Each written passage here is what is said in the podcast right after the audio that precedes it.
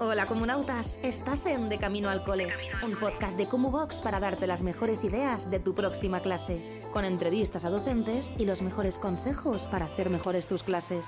Con Laura Caldas, ¿preparados para revolucionar tu aula? Comenzamos.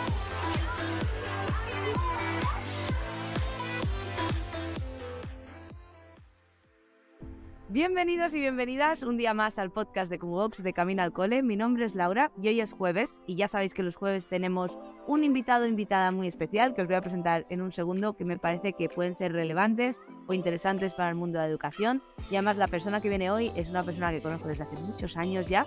Y recordad que todo esto es gracias a Kumu, una plataforma en la que tenéis formación tenéis materiales, tenéis el Kumu Market y ahora acabamos de sacar una plataforma totalmente nueva que para cuando salga este podcast que va a ser en abril vais a tener ya todo disponible, así que nada, pasaros y vamos ya a presentar a la invitada de hoy. Y bien, hola Cintia. hola Laura, buenos días. Buenos días, es que estoy de huelga chicos, se lo está diciendo a Cintia, estoy en casa, estoy de huelga y estoy haciendo todos los podcasts del mundo para poder traeros a todo el mundo que trabaja por las mañanas y por las tardes. Porque claro, aprovecha. Nada, aprovecho. Cuéntanos quién eres, qué haces aquí. Pues bueno, pues yo soy Cintia Santa Cruz. Eh, si siguen la plataforma Kumu ya me conocerán eh, porque hay un curso en Kumu que, que ha sido, bueno, para mí fue fascinante a la vez que sentía que me cortaban las venas porque creo que son 12 horas de vídeo hablando de, sí, sí, de, de, neuroemoción, ¿no? Donde hago un repaso absoluto por cosas fundamentales y conceptos básicos de la construcción de la identidad en el alumnado y cómo poner cómo, cómo poder ser facilitadores de las competencias socioemocionales del alumnado, ¿no? Con una reflexión personal del maestro, pues para mí de la única manera que, que se puede hacer esto, que es pasándolo por el filtro de quién soy yo y enseñándole a los niños con honestidad esto, ¿no? Entonces, si, la gente que sigue Kumu ya sabe quién soy. Para los que no, pues soy Cintia Santa Cruz, soy psicóloga, soy psicoterapeuta. Mi especialidad es el trabajo en trauma, apego. He formado a más de 3.000 maestros en estas competencias socioemocionales. Soy oradora en el campo de la salud mental y los vínculos interpersonales. Tengo un cuentito eh, sobre duelo y acompañamiento en duelo, que es invisible. Ya tiene unos cuantos añitos invisible. Y estoy encantada de estar aquí a charlar un ratito con Laura. Cintia y yo nos conocemos desde hace muchos años. Cintia era mi jefa en los campamentos de verano. claro, es que yo empecé en el mundo de la educación con 19 años, monté una especie de asociación, eh, me acuerdo perfectamente, fui al ayuntamiento, le dije al, alcalde, tengo una idea, hay que hacer algo con todo esto, ¿no? Y ahí empecé a acercarme al mundo de, la infancia a través de, la educación no formal que fueron los campamentos. Y eso Yo siempre digo que es necesario y es obligatorio que todos los docentes sean eh, monitores de ocio y tiempo libre. Total, porque ahí es donde tienes. Eh, es, que sería ese contexto ideal de aprendizaje de una óptica de gamificación, ¿verdad? Es, es increíble y es eh, otra manera de conectar con ellos, porque no es simplemente la. Y, tú como persona desarrollas otras habilidades, ¿no? Que llora, que me caigo, que, que no participa en el juego, que no le gusta la canción. Es otra forma de interactuar con ellos y yo creo que debería ser obligatorio. ¿No? ¿Y cuánta gente, Laura, termina la oposición y no sabe, y, ha estado en las prácticas, pero en un lugar como muy secundario y nunca se ha visto en el manejo de un grupo? Entonces, ponerte en un manejo que en vez de, ser, como suele ser en España, de 25, en un manejo de entre 10 y 15, pues puedes ir haciendo un entrenamiento diferente, las dinámicas, la musicalidad, el movimiento, las rutinas, todo eso lo manejas desde un lugar además lúdico que es desde el que debería ser. Sí, a mí me ayudó muchísimo. Y a nivel de, forma de trabajar, porque claro, los campamentos en los que estaba yo con Cintia eran campamentos urbanos. Iban al cole, se quedaban por la mañana, comían y luego se iban. Pero cuando he estado en los de que son y de dormir y todo, era es otra historia y, aprendes a ser como muy flexible, eh, encuentras soluciones, eres más creativo en muchas cosas de, mira, tengo que hacer esto y solamente tengo un trozo de papel y se te ocurren 30.000 cosas, que creo que ayuda muchísimo. Mira, también es como ese es el superpoder que tú tienes. No sé si me entiendes. Tarro de idiomas y Kumu. Yo muchas veces, eh, cuando doy formación, y yo cuento, mirar esto, tal, tal, tal, y ahora, pedagógicamente y a nivel de materiales, yo tengo muchas veces, voy a un he ido a un cole, he contado una cosa, y a la semana siguiente me dicen, he construido esto, y yo me caigo de culo. Por favor, esto material, ese es el superpoder de los profes. Sí, pero yo creo que es eso, la, la creatividad. No- Todo el mundo dice, yo no soy creativo. Digo, si tú solucionas problemas, tú eres creativo o creativa. Totalmente, somos creativos constantemente. Digo, ya, pero es que a mí no se me ocurre hacer una pan... Pero es que no hace falta hacer eso. Que simplemente hayas conseguido que un niño o una niña le guste ir a tus clases, a- hayas buscado soluciones a problemas. Eso es ser creativo constantemente. ¿En qué momento dijiste voy a empezar a formar a docentes? Porque claro, dentro del sector de psicología y, y todo tenéis un montón de áreas. Lo he contado alguna vez. Pues es que eh, un terapeuta, pues como yo entro en, el- yo antes de ser psicóloga era monitora, cuando yo me hice psicóloga, además yo mi especialidad no hice clínica, hice educación. Y dentro, antiguamente, tú podías hacer especialidades en la Complutense, entonces yo hice educación. Pero luego, eh, mi practicum, eh, como yo había estado de Erasmus, lo hice en Niño Jesús. Así que fue como, solo había dos plazas y estuve en Niño Jesús haciendo valoraciones de niños. Entonces empecé a ver niños. Un terapeuta que ve niños es un terapeuta que ve profes y ve familias y eso es todo el puto rato. Perdón por la palabra. No pasa nada. Entonces, eh, claro, yo iba a tutoría con los profes y iba a la tutoría y entonces les contaba y me decía, ostras, esto que me estás contando para este me sirve para este otro. Este... Y entonces a la tutoría empezaba a venir, ¿te importa que venga la especialista? ¿Te importa que venga la de inglés? ¿Te importa la... Y entonces Esther, que eh, Esther es una persona que tenemos la verdad Tengo que traer a Esther porque quiero entrevistar a una directora. Que hablar- Pues genial, tráela, claro Sí, que sí. Tengo que hablar con ella. Además, el cole de Esther es cole Kumu. El cole de Camarma es Kumu Cole. Anda, Es el primer cole que hemos tenido que tiene Kumu como, como parte del Wow, pues es un, es un cole en el que yo he trabajado muchísimos Sí. años. Muchísimos. Y he hecho un desarrollo profesional muy grande ahí también con ellos. Entonces, eh, Esther me dice, mira, es que esto que cuentas aquí y que al final... mm, Entonces empezaban, las profes se, se empezaron a unir y me decían, si te pagamos nos da charlas. Las propias profes, empezó por infantil, nueve profes de infantil, luego 18 profes dentro de este mismo cole que el del cole Cumu de Camarma. Y entonces Esther me dijo, mira, es que esto lo tienes que llevar a una, una entidad que se llama CETIF. Entonces tengo una entrevista Sí. con, con CETIF y pues formado vía CETIF directa en presencial, pues ahí a lo mejor habré formado, pues que después fue brutal, porque cuando tuvimos que hacer el salto eh, a, a- a hacerlo todo telemático y todo Sí, online, con todo el tema del COVID. pero pues cientos y cientos de maestros, no sé, no sé si llegará a mil en presencial o, pero he hecho muchísima formación y fue a partir de eso, a, a partir de, de hacer tutorías en las que ayudabas a los maestros a ese trocito. Yo siempre digo que yo estoy al servicio de la educación, yo soy la psicología al servicio de la educación, porque no todos los niños tienen acceso a un terapeuta, todos los niños tienen acceso a un maestro. Sí. Y en la carrera, en la docencia, hay muy poca base sobre el desarrollo emocional y el- no solo el desarrollo emocional, sino el conflicto, lo que vive cada niño en una etapa, como y al final, eh, si tú no tienes esa estructura, si tú- el niño no tiene esa organicidad, lo que sabemos es que el cerebro neocortical, que es el que los profes queréis que funcione de puta madre, que se dé cuenta que tiene que pedir, por Sí. favor, que esté en su sitio, que esté atento, que esté regulado. Eso es lo que quiere un profe todo el rato.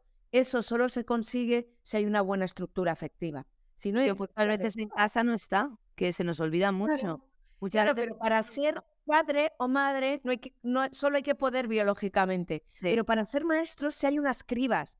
Si en esas cribas, si en esos exámenes, si en esos procesos formativos eh, os dieran un poquito, un extra, una herramienta extra, pues sería diferente. Yo creo que se está hablando mucho más ahora de la salud mental. Eh, va a sonar fatal lo que te estoy diciendo, ¿no? Pero se ha puesto como muy de moda, que me parece que es una moda muy buena, porque creo que la gente ha empezado a reconocer lo que es y se han empezado a dar cuenta de que hay muchos problemas que pueden venir derivados de la salud mental, que no es solo físico, que hay muchas cosas que te afectan. No. Eh, desde nuestra óptica, todo lo que te pasa a nivel físico es un problema mental. El cerebro es el órgano de gestión de la vida. Sí, Todo el puñetero tiempo. La patología es un desequilibrio. Todo.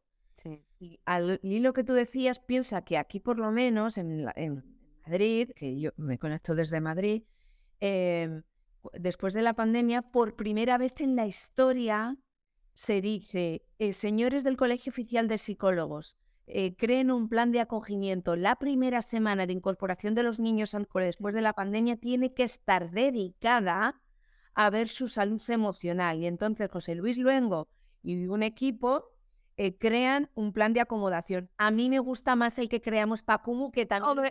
Ya te- Joder, yo. Sí, sí. Era necesario. tres horitas, que estamos Pilar y yo, tres horitas, eh, que todo el mundo lo puede ver, también está donde hablábamos de lo que era importante y damos unas pautas que eran brutales a nivel de acoger y cómo mirar eh, la experiencia traumática en los niños. Pero, pero por primera vez llega a todos los colegios un comunicado que dicen, ostras, ¿no? Pero imagínate, esto es ante un impacto reconocido, pero hay tantos microimpactos no reconocidos, vivir en casa con un papá alcohólico, con una familia en riesgo de exclusión, con una mamá malhumorada, una experiencia de vivir un duelo porque hemos perdido a un hermano. Hay micro experiencias eh, que configuran la, la- la- la- manera de estar del niño cuando llega al aula y tú dices, "Mm, bueno, ¿qué te pasa? Pues que no viene solo, viene con la mochila. Y no No, y hay gente que se lo olvida. Y creo que por eso es necesario gente como tú o gente que, que hable de estos temas, porque hay gente que se lo olvida. Yo tengo muchísima suerte y el centro en el que trabajo, una vez por semana hacemos una reunión, todos los docentes del centro, y hablamos de lo que pasa en casa. Entonces nos dice, tenemos muchos niños que son de familias de acogida, tenemos un montón de refugiados. Entonces cuentan todo lo que está pasando para que entendamos el porqué del posible comportamiento. Nunca se dice se debe permitir el comportamiento, sino que hay que tener unos límites también y hay que tener unas normas, pero que a la hora de hablar con ese alumno o esa alumna tengamos en cuenta de que tienen esa mochila.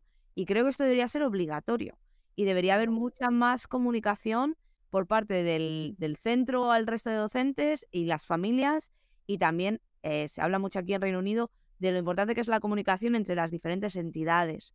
Eh, hubo un caso hace unos años de que una niña pues eh, murió porque no hubo comunicación suficiente entre el, el educador social con el centro educativo, con el ayuntamiento que estaba encargado de hacer no sé qué, y que la comunicación es la clave para luego poder dar esas herramientas y apoyar al menor en el aula. Totalmente. Fíjate, no, ojalá y eso vaya impregnando. Desde luego el sistema educativo está enfermo eh, y, y tal y como lo conocemos debería morir, ¿no? Y refleja un poco este momento social tan convulso a todos los niveles. No, la tierra, la tierra se muere, la tierra se muere. Así, pa, pa, pa, pa, ovejitas, pa, pa, pa, pa. Y eso, bueno, Sí. antes de empezar esto, Laura y yo hablábamos de todos los cambios políticos, económicos, eh, a nivel social, ¿no? Y bueno, pues la educación no va a ser menos. Es, es algo que está en, pro- en una profunda crisis, ¿no? Ya no vale como antes. Los niños no son como antes. ¡Ah, nosotros estábamos 35! Los niños de ahora no son como los de antes. Eh, No, y mira, nosotros como éramos, como mis padres. no, mira, em, el otro día tenía una conversación muy interesante hablando de que eh, las altas capacidades están saliendo como setas. Yo digo, no, no, es que no es que sea altas, es que lo natural, eh, si estás criando en un sistema donde hay más sensibilidad a las necesidades básicas, es que haya más desarrollo cognitivo. Entonces los niños van a ser más capaces y más sensibles, no más gilipollas. ¿no? No- es como, no es que los niños de ahora son muchos, toleran menos. Es que antes eh, nos educaban eh, para la trinchera. Ahora para la atrás tiene que haber un lugar de equilibrio, pero, pero los docentes y los sistemas educativos tienen que desaprender. Los niños, bueno, vamos a ver, no todos, eh, estamos, tenemos lo de Ucrania aquí al lado, ¿no? Pero en España, en Reino Unido, no vienen de una guerra inmediata, de una, hasta hace nada, nos- mis abuelos estuvieron en una guerra civil, estaban Ah, no, una. Eh, en Reino Unido estuvieron implicados en la guerra mundial. Eh, bueno, es decir, estamos hablando de un dolor eh, que, que desestructura familias, algo muy grande y algo que, que transgeneracionalmente eh, se hereda, ¿no? Cuando eh, tenemos épocas de- donde la gente vive en un estado de más o menos seguridad, lo que hace el cerebro como imperativo biológico es generar más conectividad. Tú estás más tranquilo si llegas todos los días a casa y, "Oh, hola hijo, ¿qué tal te ha ido el día? No, no tenemos para comer, vámonos, van a asesinar a no sé quién. No, no. Pues entonces No. los niños estamos, se pueden abrir más, tienen un corazón más abierto, menos defensivo, más amable, más inteligentes, más capaces, más creativos. Son niños diferentes. Claro, es totalmente diferente. Yo lo veo con los que tengo refugiados. Es, es otra historia. Tengo un montón de niños refugiados porque aparte tenemos como un hotel que han acomodado para las familias y tienen diferentes niveles. Es, es una historia. Luego te lo cuento después de cámara. Te mando un audio para el WhatsApp. Pero eh, se nota un montón que estos niños, como vienen de un trauma, vienen de otra, de otra forma de vivir, son supervivientes. Y lo ves, mienten por nada, eh, cogen cosas porque necesitan, tienen como un sistema, una necesidad de almacenar cuando realmente no lo necesitan porque el cerebro, supongo, o el cuerpo les pide de ten cuidado porque a lo mejor te quedas sin comida.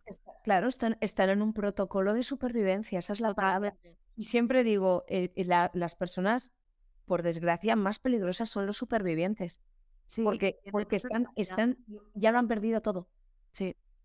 Así que no, están dispuestos a todo, no, están, están protegiendo lo único y más preciado que tienen, que ya es la vida. Ya no estamos hablando ni su casa, ni sus relaciones, ni sus. Estamos hablando de algo como tan biológico, tan biológico. Es mato o me mata. Mato o me matan. Y les cuesta mucho relajarse. Nosotros tenemos, tenemos un grupo que están todos, porque claro, a nivel inglés no, no tienen ningún nivel de idioma. Entonces van aprendiendo. Yo tengo mucha suerte porque estoy encargada de ese proyecto, pero se va notando que cuanto más seguros van relajándose, porque al principio eran peleas constantes por cualquier cosa, que ha tocado mi estuche, que me ha movido, que no sé qué, y encima con inglés medio roto tenemos unas conversaciones de gallinas entre todos, pero se nota, y es algo que también decimos al resto del, centro, decimos, es cultural y aparte también es eh, supervivencia, que estos niños han pasado por otras cosas. Niños, los, estos niños desarrollarán eh, trastorno de estrés postraumático. Es lo más habitual si no hay un buen trabajo en el que se pueda ir eh, devolviendo al sistema nervioso una sensación de tranquilidad. Y la tranquilidad no viene solo de, es que aquí no pasa nada. ¿Cómo es ir a, eh, vivir ahora en un país donde no manejan el idioma? Toda la preocupación económica, volveré a casa, no volveré a casa, mi padre se quedó allí. Sí, porque esto es otra cosa, ¿no? Luego tenemos esta cosa de los niños, bueno, ahí nos iríamos muy lejos, ¿no? Pero pero, pero también esto marca especialmente a los hombres. ¿Quién se queda en la guerra? Ya. Los hombres. ¿Quién es la, en la población? De cinco, de cada cinco personas que se suicidan, cuatro son hombres. Nuevamente el género masculino va a cargar con este dolor. Eh, en la guerra nadie habla. Todo el mundo. Sí. No hay, espacio para llorar, ¿no? Entonces, esto para este pueblo va a contar, eh, va esto va a seguir sumando, ¿no? Esta, esta historia de dolor, de el poder y el amor no, no encajan y las guerras son un asunto de poder. Sí, y ahora mismo han llegado muchos alumnos con lo de Ucrania, pero siempre ha habido un movimiento, porque yo tengo de Palestina, tengo de, Turquía, tengo hay un montón de conflictos de manera constante. Además, los que vienen vienen en diferentes grados, dependiendo de los acuerdos entre los países. Entonces, a estos niños no se les trata igual si son ucranianos a si son turcos. Los ucranianos vienen a familias eh, de acogida, con familia, pues como yo en mi casa, yo ofrezco mi, casa y acojo a una familia ucraniana. Los que son de otras nacionalidades están en un hotel compartiendo una habitación con toda su familia. Y no, y les dan un euro al día, ¿eh? Sí, eh, es, así viven las familias. Entonces, claro, son diferentes niveles y se les trata diferente dependiendo de dónde vengan. Entonces también es otra cosa añadida a todo, a todo lo que, viene. Que todo el tema político y todo el tema burocracia y todo eso. Pues, eh, yo solucionaría el mundo muy rápido, pero no me dejan, Cintia. bueno, bueno, eso que ahora mismo el mundo está necesitado de, de una mamá. Es, es, el momento en el que el mundo necesita energía femenina, necesita inclusión, necesita ternura. Está sediento de eso el mundo, está sediento se acabó lo lineal, es el momento de lo circular. Lo que dejas atrás, lo, te lo vas a encontrar. La, el mundo lineal se ha acabado, se ha acabado, nos tenemos que empezar a hacer cargo, ¿no? Si yo aquí lo hago mal, en mi beneficio eres gilipollas, no te luego te lo vas a encontrar deshecho. Sí. ¿No? No puede ser, ah, ahora yo tengo más, no, pues, eh, pues esto te lo vas a encontrar a la vuelta, ¿no? Es esta conciencia eh, de inclusión, ¿no? Oye, no es yo estoy bien y a ti que te joda, no, yo estoy bien, tú estás bien. Hay que buscar una nueva manera de estar que tiene más que ver con lo materno, que tiene más que ver con lo femenino. Se acabaron los grandes dirigentes, necesitamos que haya mm, mujeres siendo mujeres, no mujeres haciéndolo como hombres. Sí, es que hay muchas, es que son muchas. ¿Lo ves? Tú y yo, yo creo que podríamos solucionar. Quedamos todos los días, hablamos una hora y ya se soluciona. ya está.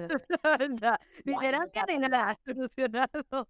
¿Que te han llegado más centros educativos pidiéndote algún tipo de ayuda con todo el tema de Ucrania o has visto que simplemente no nada nada. Pues que ahí seguramente ha habido muchos centros haciendo cosas, pero yo, desde luego, desde mi práctica profesional, no, me han reclamado en ningún asunto de esto. No, cuando pasó todo esto, lo que se preocupaban, y creo que es otro problema que tenemos, eh, ¿cómo les doy el contenido? ¿Y cómo, ¿Cómo les das el contenido? Primero acógele, primero que esté a gusto, enséñale el cole, que haga amiguitos, y luego ya pensaremos en las matemáticas. Pero si están dos meses sin aprender matemáticas, no pasa nada. ¿Cómo es, ¿cómo es esto de la, cómo es esto del sentido común, eh, Laura? El Pero es que no te haces a la idea. Dosieres de ucraniano castellano. Digo, ¿pero para qué te sirve esto? Vamos a hablar de otra cosa, vamos a hablar cómo tienes que acoger a las familias, vamos a hablar que a lo mejor tienes que tener un traductor para una persona que te interprete. Es que no, no, la gente se quedó en eso y, a, mí, a mí me preocupa. Pero bueno, yo creo que poco a poco lo que estábamos diciendo al principio, la salud mental se está hablando más eh, y creo que esto ha llegado para quedarse y va a seguir evolucionando, porque antes ir al psicólogo estaba mal visto. Bueno, y ahora mira, una, una charla que yo tenía ayer, digo, esto vamos a ver qué pasa, porque esto al final tiene que, que reventar, eh, porque eh, una cosa que en España y esto no es tanto desde la educación, esto es más, pero en España tú terminas la carrera de tal y tú puedes ser psicólogo. Esto en otros países no pasa, tú tienes que tener una supervisión. Yo, por ejemplo, para configurar mi equipo, ellos tienen que cumplir eh, este tipo de, de, cualidades, ¿no? Y, y, tienen que cumplir con eso, ¿no? Tienen que tener terapia personal, tienen que estar formado en un modelo tal, tienen que tener supervisión, pero esto no pasa. Y entonces ahora, como está tan de moda, pues yo termino la carrera, me monto un garito y como la gente está tan rota y tan desbordada, me va bien. Y yo digo, me muero de miedo. Ya, es que, es, que esto no va, esto me muero de miedo. Me muero de miedo. ah, no, pues yo me cojo un despacho. Eh, mira, terminar la carrera de psicología no es ser psicólogo. Créeme, Laura, es una de las carreras que no prepara para la práctica eh, real. Porque pasa como en todo, como a vosotros en la docencia, no tiene que ver con lo que, so con lo que sé, tiene que ver con quién soy. Sí. Todas las profesiones que tengan que ver con lo humano requieren una reflexión y un trabajo íntimo y personal. Yo no me, yo no, venga, ahora te voy a hacer una técnica, venga, ahora voy a hacer una ficha. No, no, tiene que ver con eso. Tiene que ver con eh, la experiencia relacional que tú facilitas. En, en, Europa se está haciendo un estudio, Laura, eh, que está haciendo la Universidad de Comillas, que yo espero que sea muy revolucionario para el mundo de la educación, donde lo que están tratando de demostrar, y lo van a conseguir, es que la experiencia escolar viene profundamente marcada y los, y los resultados por la relación que se establece con el docente. Claro. Sería como mi punto fuerte, que es el apego en el aula. Claro. ¿no? La Ir a quinto A y a quinto B puede ser lo mejor o lo peor del mundo. ¿De qué depende? Del profe qué putada, quinto B, no sé qué, ¿por qué? Porque voy con este que es lo peor, que no ya. Voy a quinto A, pero sí, pero si los contenidos de quinto son los mismos. Ya, pero el profe no. Ya, es que es, es todo lo que, lo que decíamos, y creo que tú lo has dicho muchas veces, el mejor material eres tú. Total, total, que digo, siempre. Preocúpate de estar bien afinado. y luego ya hablamos. Digo, como lo nuestro es operar, hay que estar estéril, hay que estar esterilizado. El, en el bisturí, pues yo, ¿cuál es mi manera de esterilizarme? Ir a terapia, hacer supervisión. Sí. Es el trabajo personal que tú tienes. Es lo que decíamos antes de empezar el podcast, que se debería invertir en esto, en, esa, en ese cuidado del docente, y es algo de lo que hablo yo muchísimo, y, y también eh, eso de, de, terapia o, lo, o técnicas que necesitemos porque nos llevamos mucha carga todos los días cuando vas a clase. Bueno, es que yo creo que también para ser profe, si voy a decir algo que a lo mejor es muy impopular y eh, debería haber debería haber una especie de psicotécnico afinado, porque hay gente en docencia siendo, a mí me gusta mucho la definición de Steiner, ser un modelo digno de imitar, y también Santa Teresa. No te preocupes si tus hijos no te escuchan, te miran todo el rato. Lo mismo aplicable a los, a los alumnos. No te preocupes si no te escuchan, te están mirando. Pero hay gente que entra eh, que está muy, muy tocadita. Sí, y, y saben memorizar. Y, haciendo el modelo diario de los niños. Sí. Yo conozco muchos de mi carrera, ¿eh? me da miedo.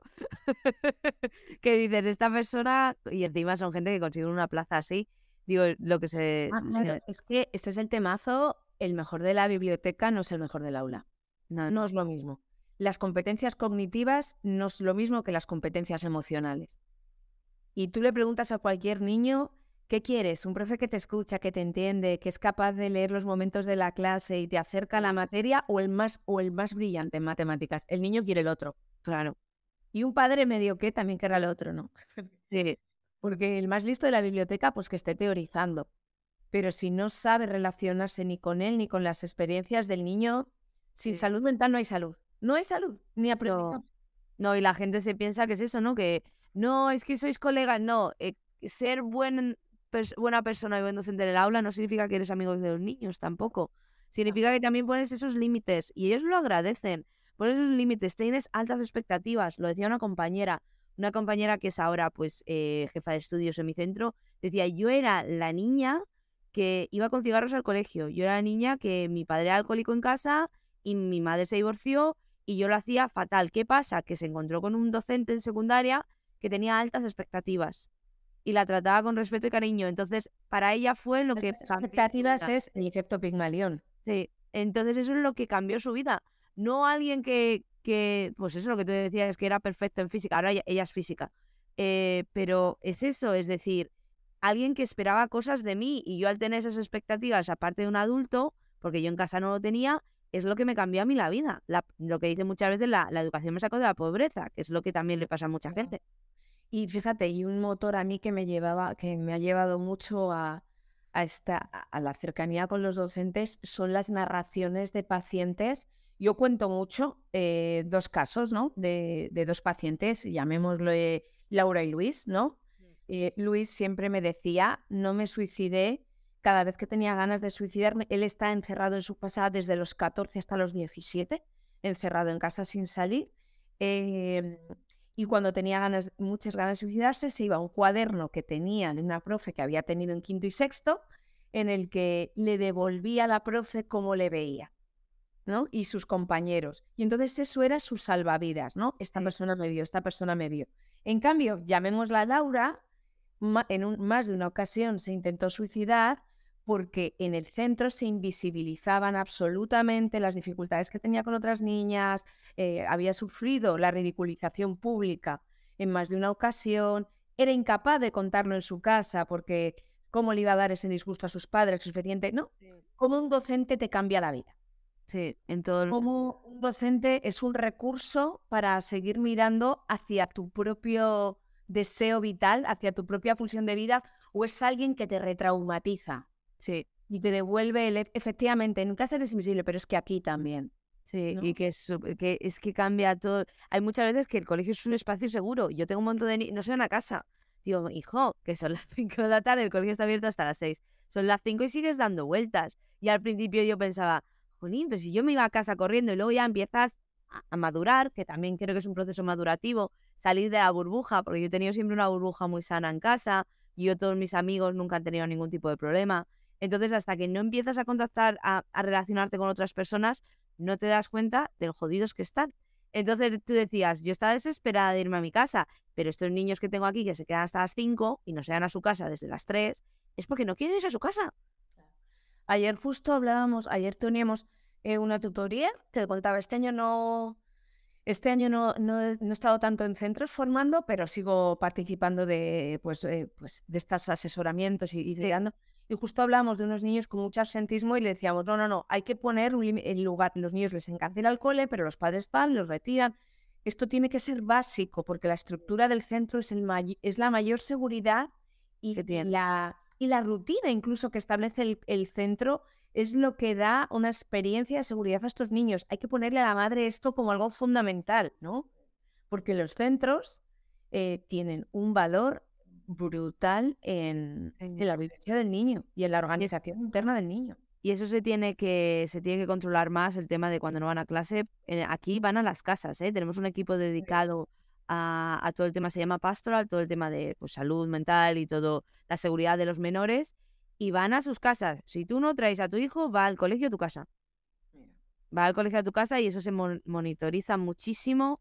Que yo de España no recuerdo que fuese. No, aquí, aquí, aquí los, el siguiente paso la llamada y si no es eh, levantar en la inspección el absentismo.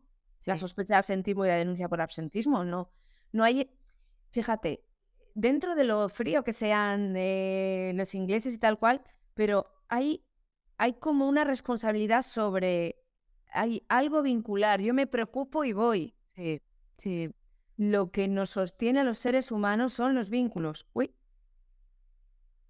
¿Qué te la usa? Sí.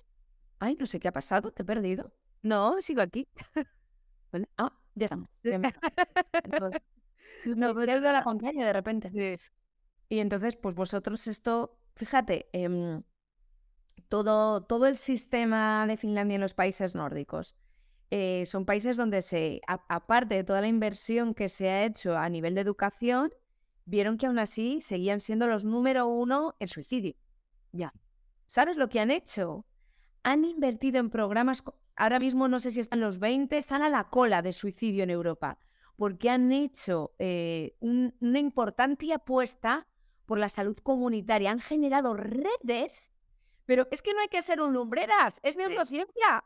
Es neurociencia. La experiencia de vacío es insostenible para el ser humano. ¿Cómo se cubre eso? Con conexión. Creemos redes de conexión. Demos pertenencia a las personas. Démosle esperanza. Cuando tú sientes que estás conectado a algo, sí. aparecen esas chispitas, ese brillo. Demos conectividad, ¿no? Si estos niños no vienen, esta familia no está pudiendo, yo voy, ¿no? Esto que estás contando tú. No cojo y le llega una denuncia a su casa. No, es que, es que hay que, se llama, aquí se llama early help, que sería como ayuda temprana, que antes de pasar a otros sistemas, el centro se involucra, quedas con las familias, hablas, les escuchas, que eso yo creo que es esencial, más escuchar que juzgar, en vez de decir, no, es que no le trae porque no sé qué. Bueno, vamos a escuchar qué problemas tienen, que también vienen muchas veces con traumas propios de su infancia con los centros educativos, pues lo que decías anteriormente, con tu paciente Laura, pues si ya viene, viene con un trauma del colegio ella, ¿Cómo va a mandar a su hijo o su hija al colegio cuando para ella fue un agujero negro? Pero eh, muchas cosas. Yo creo que deberías volver todas las semanas. Yo me debería ir y te dejo a ti el podcast. y te dejo a ti todo. Te voy a hacer la pregunta última que viene de la persona anterior y tú me tienes que dejar una pregunta para la siguiente persona. Es una pregunta, la verdad es que bastante sencilla. ¿En qué cosas te gustaría mejorar? Y yo como persona. Sí. Ay, Laura, son, son tantas, yo soy una buscadora. Fíjate, creo que, creo que dentro de, de, mi propia experiencia, que es eh, ser tan exigente conmigo, me gustaría ser más compasiva conmigo. Sí, más amorosa conmigo. En eso me gustaría mejorar. No, no me gustaría perfeccionar, seguir perfeccionándome, porque eso es desde un lugar muy feo. Me gustaría ser más compasiva conmigo, porque eso es creo que es lo más bonito que además yo como mamá le puedo dar a mis hijas, le puedo dar a mis pacientes, puedo mostrar y es, es creo que es el discurso que mejor puedo sostener. Eh, todos estamos rotos por algún lado, todos somos perfectos y, perfectamente imperfectos. Sé compasiva con eso, no, no te avergüences, no te culpes, acéptalo, abre el corazón y abrázate ahí en eso. Muy bien, ¿y qué pregunta me dejas para la siguiente persona? No sabes quién es, así que es una pregunta de alguna manera. Sí. Es que no me ha escuchado, Cintia. Pero sí es del mundo de la educación, ¿no? Eh, la siguiente persona, justo, es que justo ahora después de ti, es una persona que es youtuber y habla sobre la protección de los menores en redes sociales, que me parece súper uh. Y hace mucho investigación y todo, así que... Bueno, pues le tengo que dejar... Esto me lo tenías que haber hecho para acá. Ah, ah, eso te pasa cuando no escuchas los podcasts. Eh, pero sí, puedo, sí, puede ser con, sí puede ser algo concreto con respecto a su propia profesión, ¿no? Sí, también puedes. Pues a mí, eh, a esta persona, eh, me gustaría preguntarle por la influencia, por el futuro de, por el futuro de, estos niños criados en, en, esta era digital, tan expuesto, sí, ¿no? donde todo está tan expuesto y a la vez todo tan accesible. Me gustaría, me gustaría que hiciera una predicción. ¿Qué predices para el futuro de, de nuestros niños que están creciendo en esta era donde todo está accesible y todo está expuesto? Muy bien, me encanta. Donde todo está accesible. Y recomiéndame algo. Es que no escuchas ni un podcast, Cintia. No. Algo de lo que te dé la gana. Me han recomendado desde un champú hasta una salsa de picante. Algo que te guste pues te recomiendo que cuando vengas a Madrid vayas a un centro eh, que hay aquí cerca del mío, darte un masaje. es genial. Vale, cuando vaya vamos las dos juntas y luego nos tomamos una cerveza. Yo que quiero cañitas contigo. Venga, vale, vale, vale, vale, vale. Vale. Muy bien, pues esto es todo. Es que, no, y sabes qué, que sí, que te voy a decir una cosa, sí que he escuchado porque ponéis los principios, pero nunca me quedo hasta el final. Ah, no sé qué es Navidad. Es que hablo mucho yo también. No, porque escucho trocitos y porque así a los ratos. Muchas gracias por invitarme, Laura. Muchas gracias por el tiempo y muchas gracias a todas las personas que están aquí, que ahora llevamos ya Cintia en Spotify, creo que son 160 valoraciones. Así que si os gusta lo que hacemos, dejárnoslo y que hay mucha gente que escucha, pero no nos ha dejado una valoración. Así que muchas gracias, muchas gracias por venir. Hablamos prontito y la gente que está detrás, muchísimas gracias y recordad que todo esto es gracias a Kumu, que Cintia tiene muchas cosas en Kumu, así que si os ha gustado Cintia, que seguro que sí, iros para Kumu y que nos vemos muy pronto. Gracias, Cristian, que luego edita todo. Adiós. Adiós. Uh.